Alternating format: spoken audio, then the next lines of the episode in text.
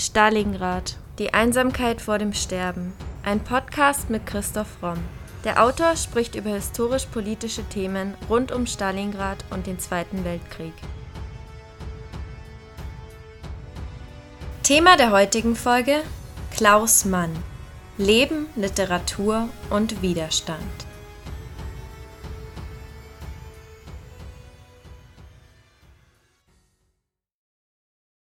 Oskar Maria Graf sagte 1934 über Klaus Mann: Sauber, wie aus dem Ei gepellt, lässig, elegant gekleidet, schlank und rank sozusagen. Mit einem gescheiten, rassigen Gesicht, mit nervösen Bewegungen und einer auffallend schnellen Aussprache. Alles an ihm schien ein bisschen maneriert, aber es wurde abgedämpft durch einen klug witternden Geschmack.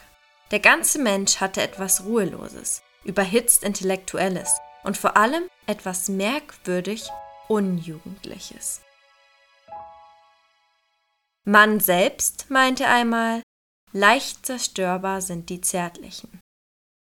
Und als Sohn eines so berühmten Schriftstellervaters hatte er es wirklich auch nicht unbedingt leicht.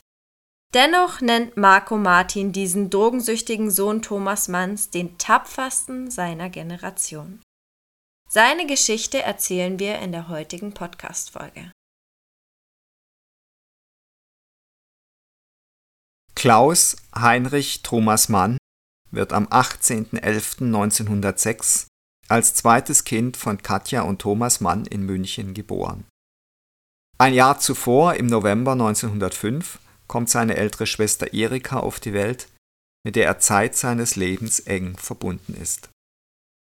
Klaus Mann ist hochbegabt, produktiv, vielseitig und zugleich künstlerisch unbeständig, ruhelos und selbstzerstörerisch. Seine Kindheit und Jugend verbringt er in München und in Bad Tölz, wo Thomas Mann 1908 für seine Familie ein Landhaus errichten lässt.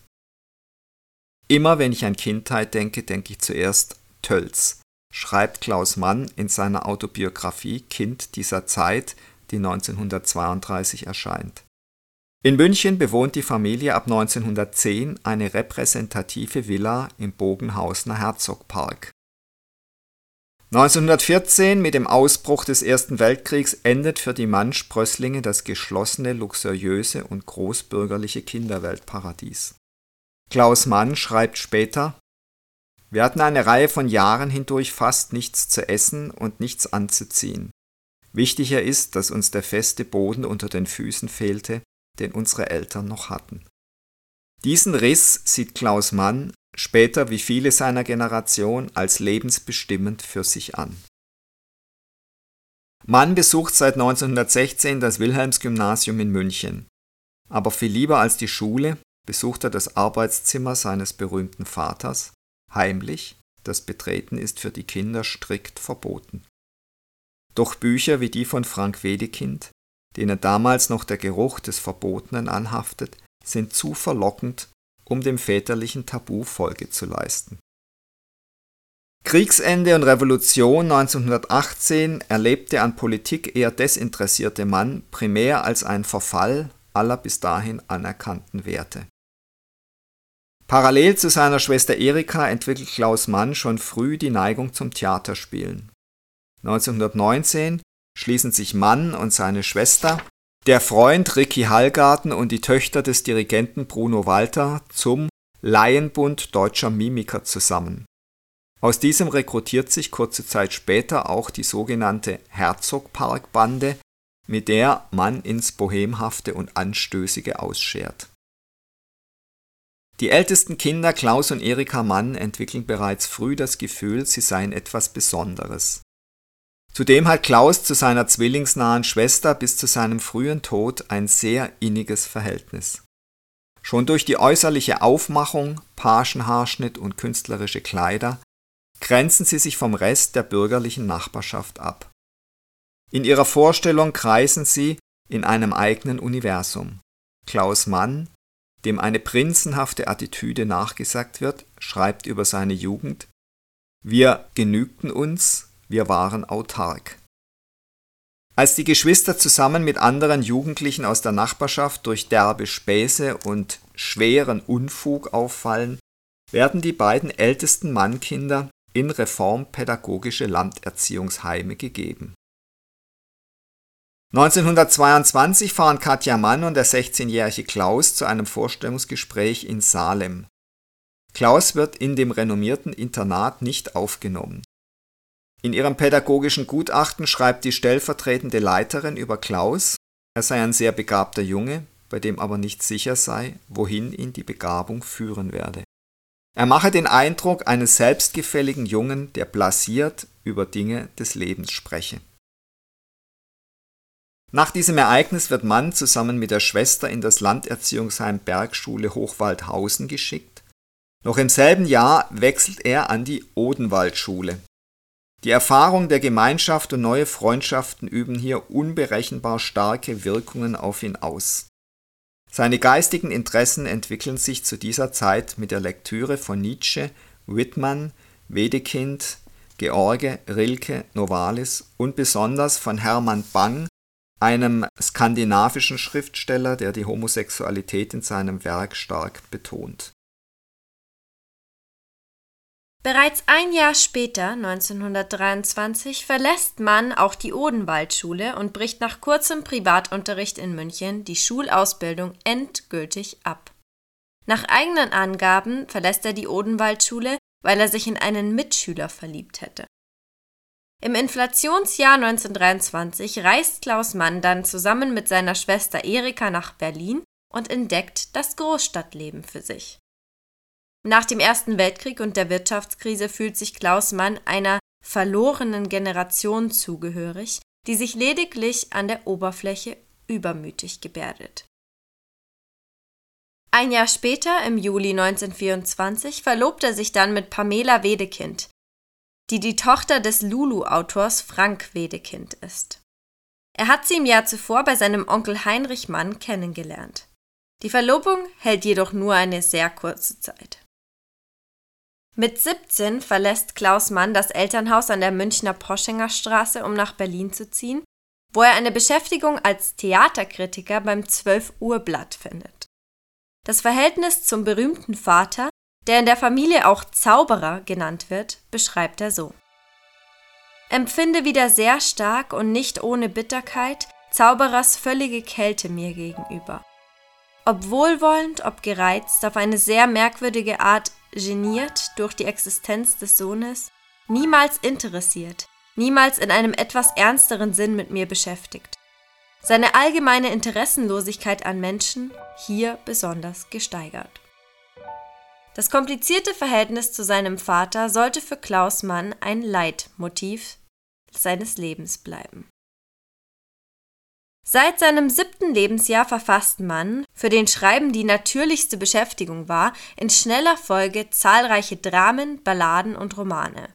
Und schon mit 13 Jahren drängt es ihn aus einem eingeborenen Exhibitionismus heraus zur Veröffentlichung. Das Bewusstsein seiner Fähigkeiten kollisiert im jugendlichen Alter mit der bedrückenden Vorstellung, erst aus dem Schatten des übermächtigen Vaters und des Onkels heraustreten zu müssen, um anerkannt zu werden. Der ersehnte Sprung in die literarische Öffentlichkeit gelingt ihm schließlich 1924 in Berlin mit der Publikation von Kurzgeschichten, Studien und Kritiken in Zeitschriften und Zeitungen. Fortan erscheinen regelmäßig jährlich ein bis zwei Bücher, trotz eines sehr unsteten Lebens und einer gelegentlichen Tätigkeit als Theaterschauspieler. Innerhalb von sieben Jahren schreibt Klaus Mann zwei Theaterstücke, drei Romane, drei Erzählungsbände und eine Autobiografie, dazu außerdem Essays und Reisereportagen. Als im Jahr 1925 Manns erster Roman Der fromme Tanz erscheint, gilt Klaus Mann als ein umstrittener Sprecher der jungen Generation in Deutschland. Der fromme Tanz ist einer der ersten homosexuellen Romane in der deutschen Literatur. Mann bekennt sich zu seiner Homosexualität Obgleich sie in der Weimarer Republik laut § 175 unter Strafe steht und spricht sich gegen die Kriminalisierung der sexuellen Orientierung aus. Die Presse reagiert heftig in Zustimmung und Ablehnung. Sein selbst latent homosexueller Vater veröffentlicht nach Erscheinen des Romans ein Essay über die Ehe, in dem er die Homoerotik als Widersinn und Fluch bezeichnet. Also man sieht schon, wie sehr der Vater Thomas Mann seine eigene Homosexualität verleugnet hat. Und das war sicher auch eine ganz schwierige Sache zwischen Vater und Sohn. Denn Klaus Mann hat natürlich sicher auch früh diese Neigung geahnt und als Erwachsener irgendwann auch gewusst und das seinem Vater immer vorgeworfen, dass er sich nicht offen dazu bekennt. Noch im gleichen Jahr schreibt Klaus Mann sein erstes Drama Anja und Esther, in dem er dem Gefühl, ohne festen Boden unter den Füßen zu sein, Ausdruck verleiht. Das Stück wird am 20. Oktober 1925 an den Münchner Kammerspielen uraufgeführt. Kurz darauf findet die spektakuläre Premiere in Hamburg unter der Regie von Gustav Gründgens statt, mit dem Klaus Mann auch kurzzeitig privat liiert ist. Auf der Bühne stehen Klaus und Erika Mann, Pamela Wedekind und Mopsa Sternheim. Das Stück erhält vor allem durch den Auftritt der sogenannten Dichterkinder Bekanntheit. Klaus Mann äußert sich später über dieses Ereignis. Was für die Weltbühne eine kleine Sensation bedeutete, war für mich aber wahrscheinlich der entscheidende Fehler meiner jungen Karriere, denn von nun an war ich in den Augen einer literarischen Welt, die in Deutschland noch etwas hämischer und eifersüchtiger ist als anderswo, der naseweise Sohn eines berühmten Vaters, der sich nicht entblödet, den Vorteil seiner Geburt geschäftstüchtig und reklamesüchtig auszunützen. Die damalige Häme hat es im Vergleich zur heutigen Literaturkritik in der Tat in sich. Ein Drama von Bronnen, ein Roman von Klaus Mann, das gleicht einander wie ein geplatztes Kloakenrohr dem anderen, pöbelt die schöne Literatur. Bert Brecht nennt Kläuschen Mann ein, Zitat, stilles Kind, das wieder im Mastdarm des seligen Opapa spielt. Und Kurt Tucholsky lästert, Klaus Mann hat sich bei der Verfassung seiner hundertsten Reklamenotiz den Arm verstaucht und ist daher für die nächsten Wochen am Reden verhindert. 1925 unternimmt Mann erste größere Auslandsreisen nach England, Paris, Nordafrika und Italien.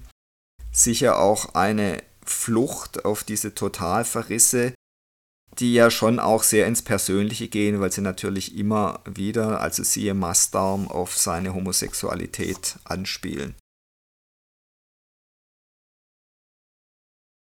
Mit derselben Besetzung seines Dramas Anja und Esther erfolgte im April 1927 die Uraufführung von Klaus Manns Revue zu Vieren am Leipziger Schauspielhaus.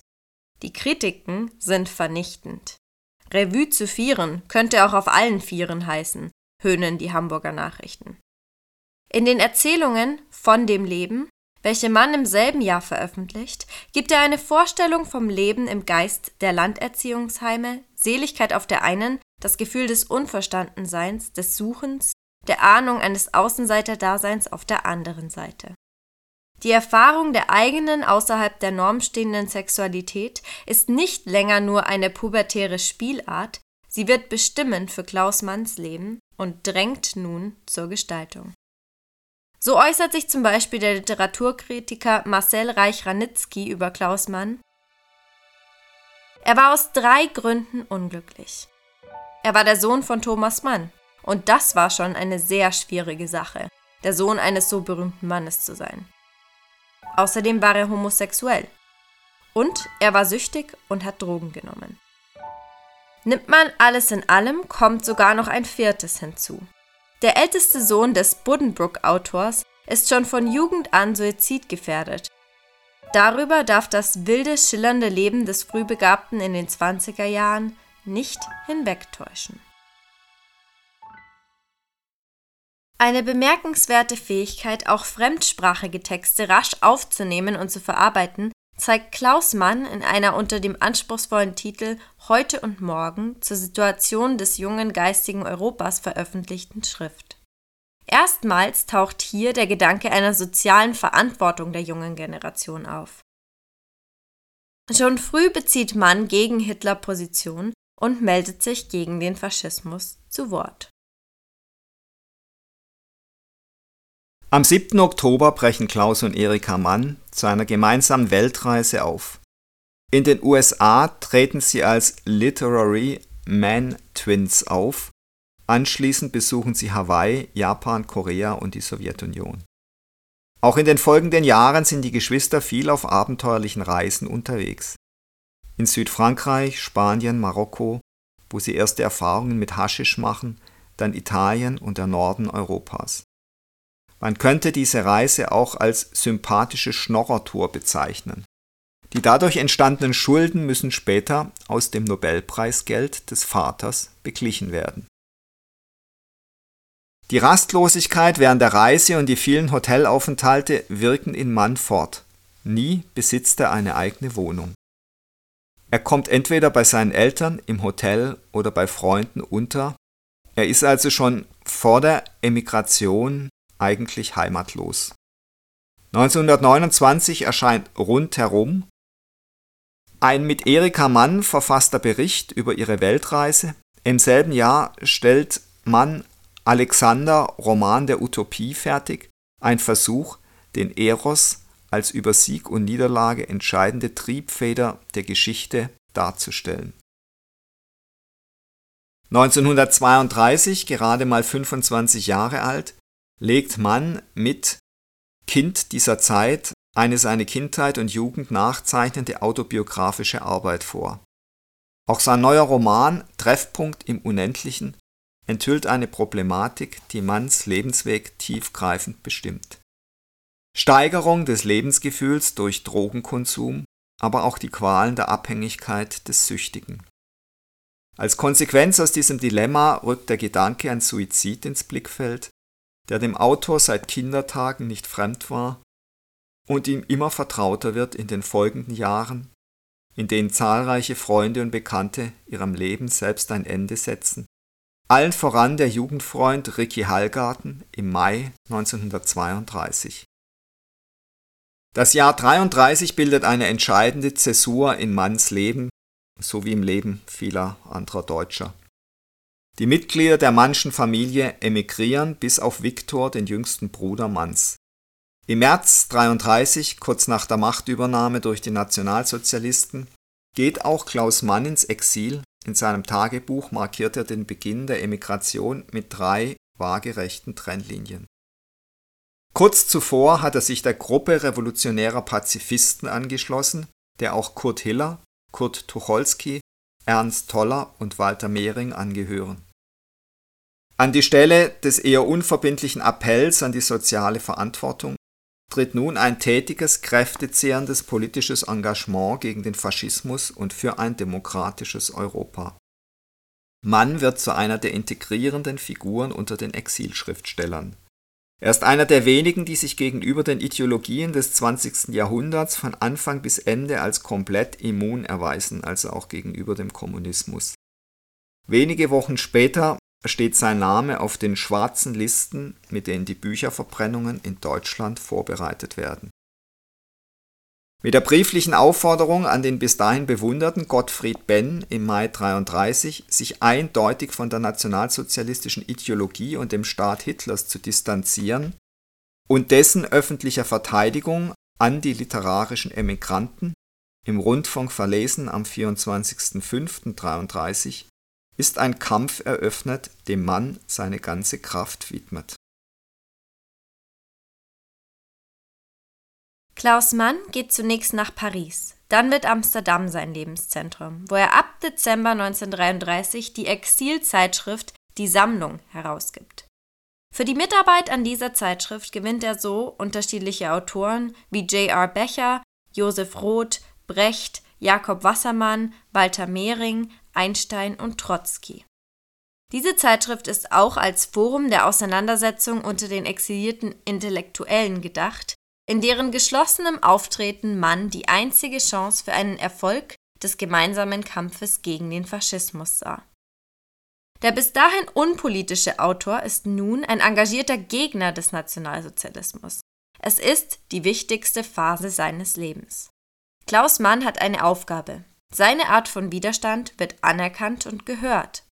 Indirekt ist die Sammlung der Auslöser von Thomas Manns Nazi-Gegnerschaft. Der Nobelpreisträger hat in der Zeitschrift bis 1936 nichts veröffentlicht, weil er fürchtete, die Nazis würden seine Bücher, die immer noch in Deutschland verkauft wurden, verbieten. Erst als Erika droht, sie wolle nicht mehr seine Tochter sein, wenn der Vater sich nicht eindeutig äußerte, erhebt Thomas Mann endlich seine Stimme. All diese Dinge bleiben von den Nazis nicht unbemerkt. 1934 wird deshalb Klaus Mann die deutsche Staatsbürgerschaft entzogen. Die Teilnahme am ersten Allunionskongress der Schriftsteller in Moskau im August 1934, zu dem Klaus Mann als ein für eine Volksfrontpolitik in Frage kommender Linksbürgerlicher eingeladen worden ist, zwingt ihn zur Auseinandersetzung mit den Kommunisten zumal ihn ein 1934 vom Sowjetkongress verordneter Homosexuellenparagraph und Gorkis Behauptung eines Zusammenhangs von Homosexualität und Faschismus äußerst irritieren. 1936 unterstützt man den von Heinrich Mann mitgetragenen Ausschuss zur Vorbereitung der Deutschen Volksfront, der sich um die Sammlung aller Exilierten gegen den Faschismus bemüht 1937, im Folgejahr, eröffnet er mit seinem Essay Gottfried Benn die Geschichte einer Verirrung zusammen mit einem scharfen Angriff Alfred Kurellas auf Benn und den Expressionismus im Heft 9 der Zeitschrift Das Wort, die sogenannte Expressionismusdebatte.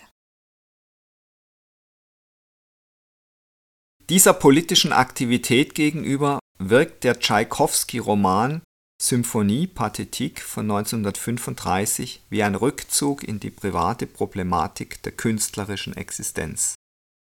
Er ist aber auch als Antwort auf die von Gorki vertretene Position zu verstehen. Der Roman Mephisto setzt sich dagegen unmittelbar mit einer öffentlichen Künstlerkarriere im Dritten Reich auseinander. Damit, dass man der Hauptperson eine unzweideutige Ähnlichkeit mit Gustav Gründgens verleiht, der als Intendant des Staatlichen Schauspiels Berlin im nationalsozialistischen Deutschland Karriere macht, ohne dessen homoerotische Züge zu übernehmen und auch zahlreichen anderen Personen Charakteristika entlehnt, wie Pamela Wedekind, Schwester Erika, Gottfried Benn, Hans Joost, Herbert Ihring, Göring und Goebbels, will man allerdings nicht den Rückschluss auf die offensichtlichen Vorbilder im Sinne des Schlüsselromans nahelegen sondern umgekehrt im Einzelfall den Typ erkennbar machen. Es geht gegen den deutschen Intellektuellen, der den Geist verkauft und verraten hat. Die Freunde im Exil beurteilen das Buch und sein antifaschistisches Pathos überwiegend positiv. Wohl angesichts der hervorragenden Stellung, die Gründgens in Nazi-Deutschland einnimmt, wagt selbst nach dem Krieg zunächst kein westdeutscher Verleger die Veröffentlichung. Im März 1937 erhält Klaus Mann die tschechische Staatsbürgerschaft. Zwei Monate später unterzieht er sich einer mehrmonatigen Heroinentzugskur in Budapest. Ab September dieses Jahres startet er verschiedene Vortragsreisen durch die USA. Nur wenige Monate später, im April 38, muss Mann erneut eine Entziehungskur in Zürich durchlaufen. Ab September zieht er in die USA um in Amerika versuchte er auf Vortragstourneen in Essays und mit der Herausgabe einer Zeitschrift unermüdlich für ein anderes Deutschland zu kämpfen. Er hält sich dort häufig bei seinen ebenfalls emigrierten Eltern in Princeton auf. Doch von Eigenständigkeit und einer Heilung von der Drogensucht kann kaum die Rede sein. Immer wieder muss Mutter Katja mit Dollars aushelfen selten für den Lebensunterhalt, immer öfter für Haschisch, Kokain und Marihuana. Vater Thomas Mann darf davon nichts erfahren, genauso wie von der Liaison Erikas mit dem 30 Jahre älteren Dirigenten Bruno Walter, dem früheren Münchner Nachbarn. Ein lebendiges Szenarium des Exils mit den verschiedenartigsten Charakteren und Schicksalen bietet der Roman Der Vulkan, den Leon Feuchtwangler als das weitaus beste von Manns Werken bezeichnete. Mann interessiert hier weniger das Spektrum des Gutbürgerlichen als dessen Randzonen. das anstößige, amoralische, anarchistische, das angesichts einer drohenden Weltkatastrophe gedeiht. Auch wenn das Verhältnis zwischen Thomas Mann und seinem Sohn oft als kompliziert oder zerrüttet bezeichnet worden ist, ist es nicht nur von negativen Aspekten geprägt worden. Thomas Mann hat seinem Sohn wiederholt Lob für seine literarischen Werke gezollt. Nachdem er den Roman Vulkan gelesen hatte, schrieb er ihm, jeder müsse nun anerkennen, dass er als Schriftsteller mehr könne als die meisten. 1941 wird Klaus Mann Herausgeber der Exilzeitschrift Decision. Ein Jahr später Während der vergeblichen Bemühungen um die Finanzierung dieser Zeitschrift, für die er eine Vielzahl hervorragender Mitarbeiter gewonnen hat, arbeitet Mann an seiner Autobiografie The Turning Point, die die nun nochmals erzählte Kindheitsgeschichte fortführt, bis zu seinem in scheinbarem Widerspruch zur erklärt pazifistischen Gesinnung stehenden Ende 1941 gefassten Entschluss, dem Turning Point eben, mit dem er in die US-Armee eintritt. Dieses zeitgeschichtlich höchst aufschlussreiche Buch, das nicht ohne Bewusstsein der eigenen Grenzen geschrieben ist, verrät einen immer stärker werdenden Todeswunsch und gibt Einblick in eine von Skepsis begleitete Religiosität, und es wurde als für seine Generation repräsentativer Erfahrungsbericht aufgefasst. Die deutsche Fassung unter dem Titel Der Wendepunkt, herausgegeben 1952, akzentuiert im Hinblick auf den deutschen Leser anders berichtet zum Teil ausführlicher und führt die Lebensgeschichte in einer Folge von Briefen bis September 1945 fort. Im Gegensatz zur amerikanischen Ausgabe, die eher optimistisch liest, zeigt die deutsche eine entschiedene Skepsis gegenüber der politischen Zukunft. Im Exil vollzieht Klaus Mann einen Sprachwechsel. Seine Autobiografie erscheint in englischer Sprache, auch sein Tagebuch führt er nun auf Englisch.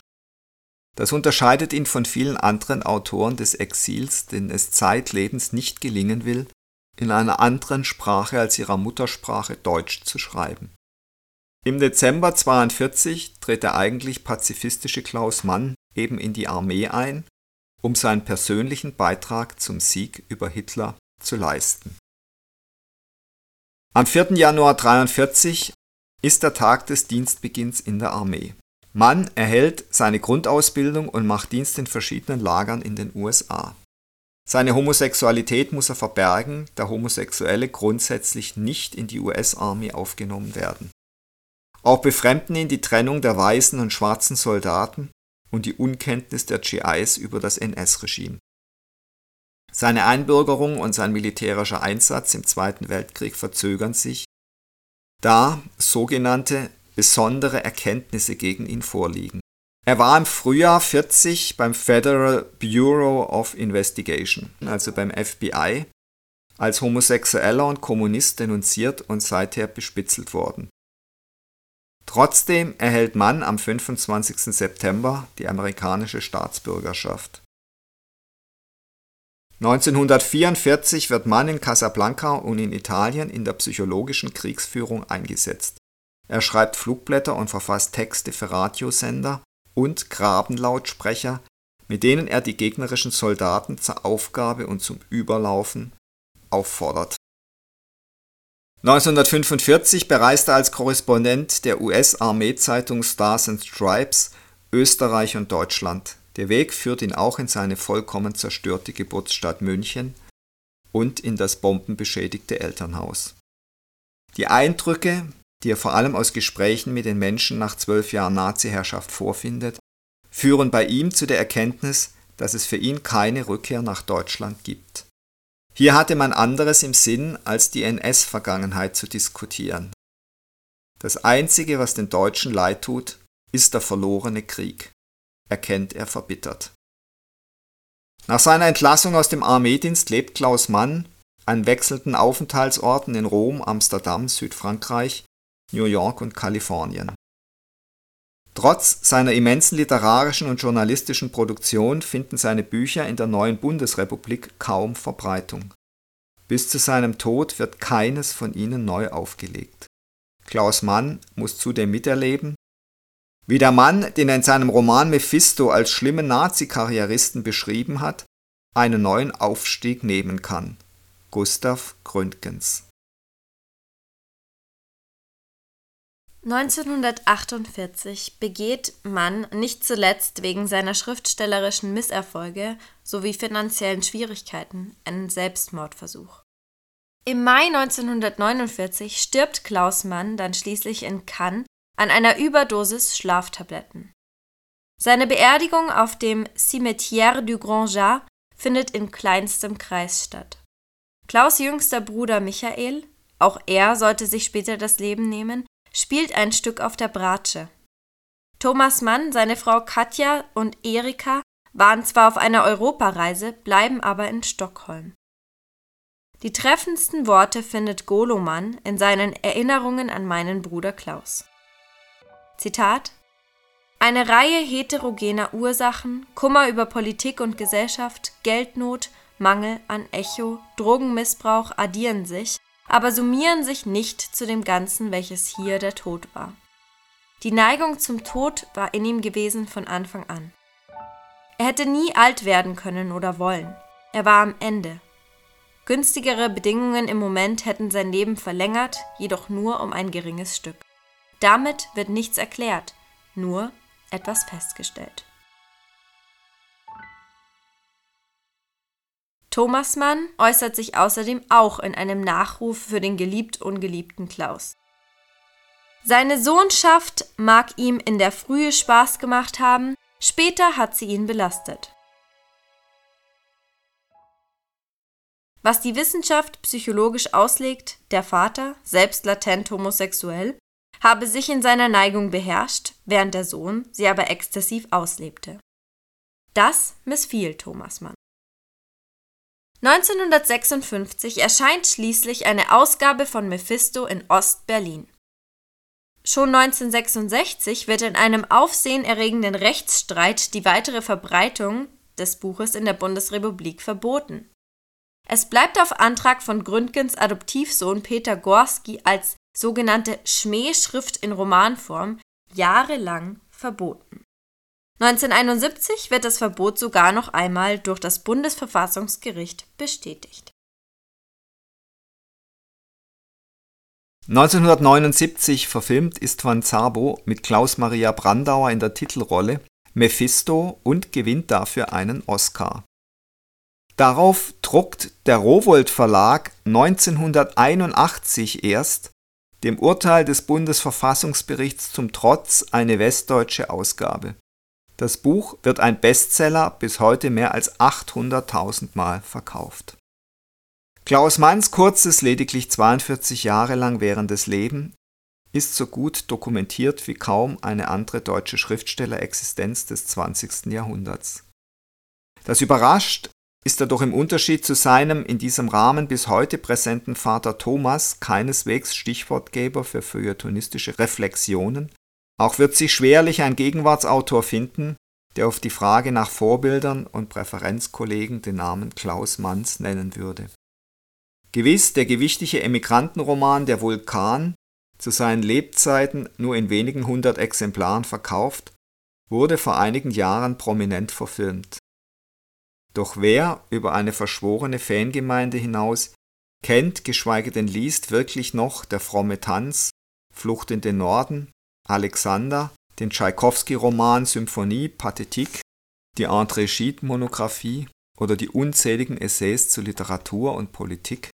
Von den sechs Kindern Thomas Manns, die allesamt publizistisch tätig waren, hat sein ältester Sohn Klaus das literarisch bedeutendste und umfangreichste Werk hinterlassen. Anders als sein Vater scheiterte Klaus Mann jedoch immer wieder mit editorischen Projekten und fand für seine Bücher nur schwer einen Verleger. Nach dem Zweiten Weltkrieg war er als Autor praktisch vergessen. Erst seine ältere Schwester Erika sorgte posthum für eine Neuausgabe seiner Bücher im deutschsprachigen Raum.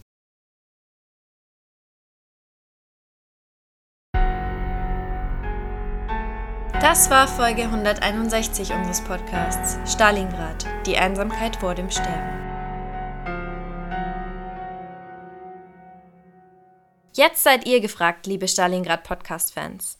Diesmal wollen wir nicht nur Themenvorschläge von euch, sondern auch eure Stimme. Egal ob alteingesessene Stalingrad-HörerInnen oder NeuentdeckerInnen, wenn euch unser Podcast gefällt und ihr euch jede Woche auf eine neue Folge freut, würden wir uns sehr über eure Unterstützung beim Publikumsvoting des Deutschen Podcastpreises freuen. Noch bis 28. Mai könnt ihr auf www.deutscher-podcastpreis.de in der Kategorie Wissen für unseren Historienpodcast abstimmen. Zusätzlich könnt ihr auch noch andere Podcasts in den Kategorien Comedy, Lifestyle sowie Nachrichten und Politik unterstützen. Da sehr viele Podcasts unabhängig recherchiert und produziert sind, freuen sie sich, genau wie wir, sehr über die tatkräftige Unterstützung ihrer Fans. Wir leben von euch, liebe Stalingrad Podcast-HörerInnen, und fänden es klasse, wenn ihr beim Voting dabei wärt. Falls Preise und Abstimmungen nicht so euer Ding sind, könnt ihr uns aber auch sehr gern mit dem Lesen unserer Primero-Bücher unterstützen. Von postapokalyptischen Motorradrennen über Mauerfalldramen bis hin zu den Abenteuern des frechen Turboraben Gottfried ist bei uns einiges geboten. Außerdem könnt ihr uns natürlich weiterhin Themenvorschläge sowie Anmerkungen und Anregungen über primero.primeroverlag.de oder bei Instagram at primero-verlag zukommen lassen. Jede Idee ist willkommen. Danke, dass ihr so treu und interessiert unseren Podcast hört. Wir hoffen, ihr bleibt uns noch sehr lange erhalten.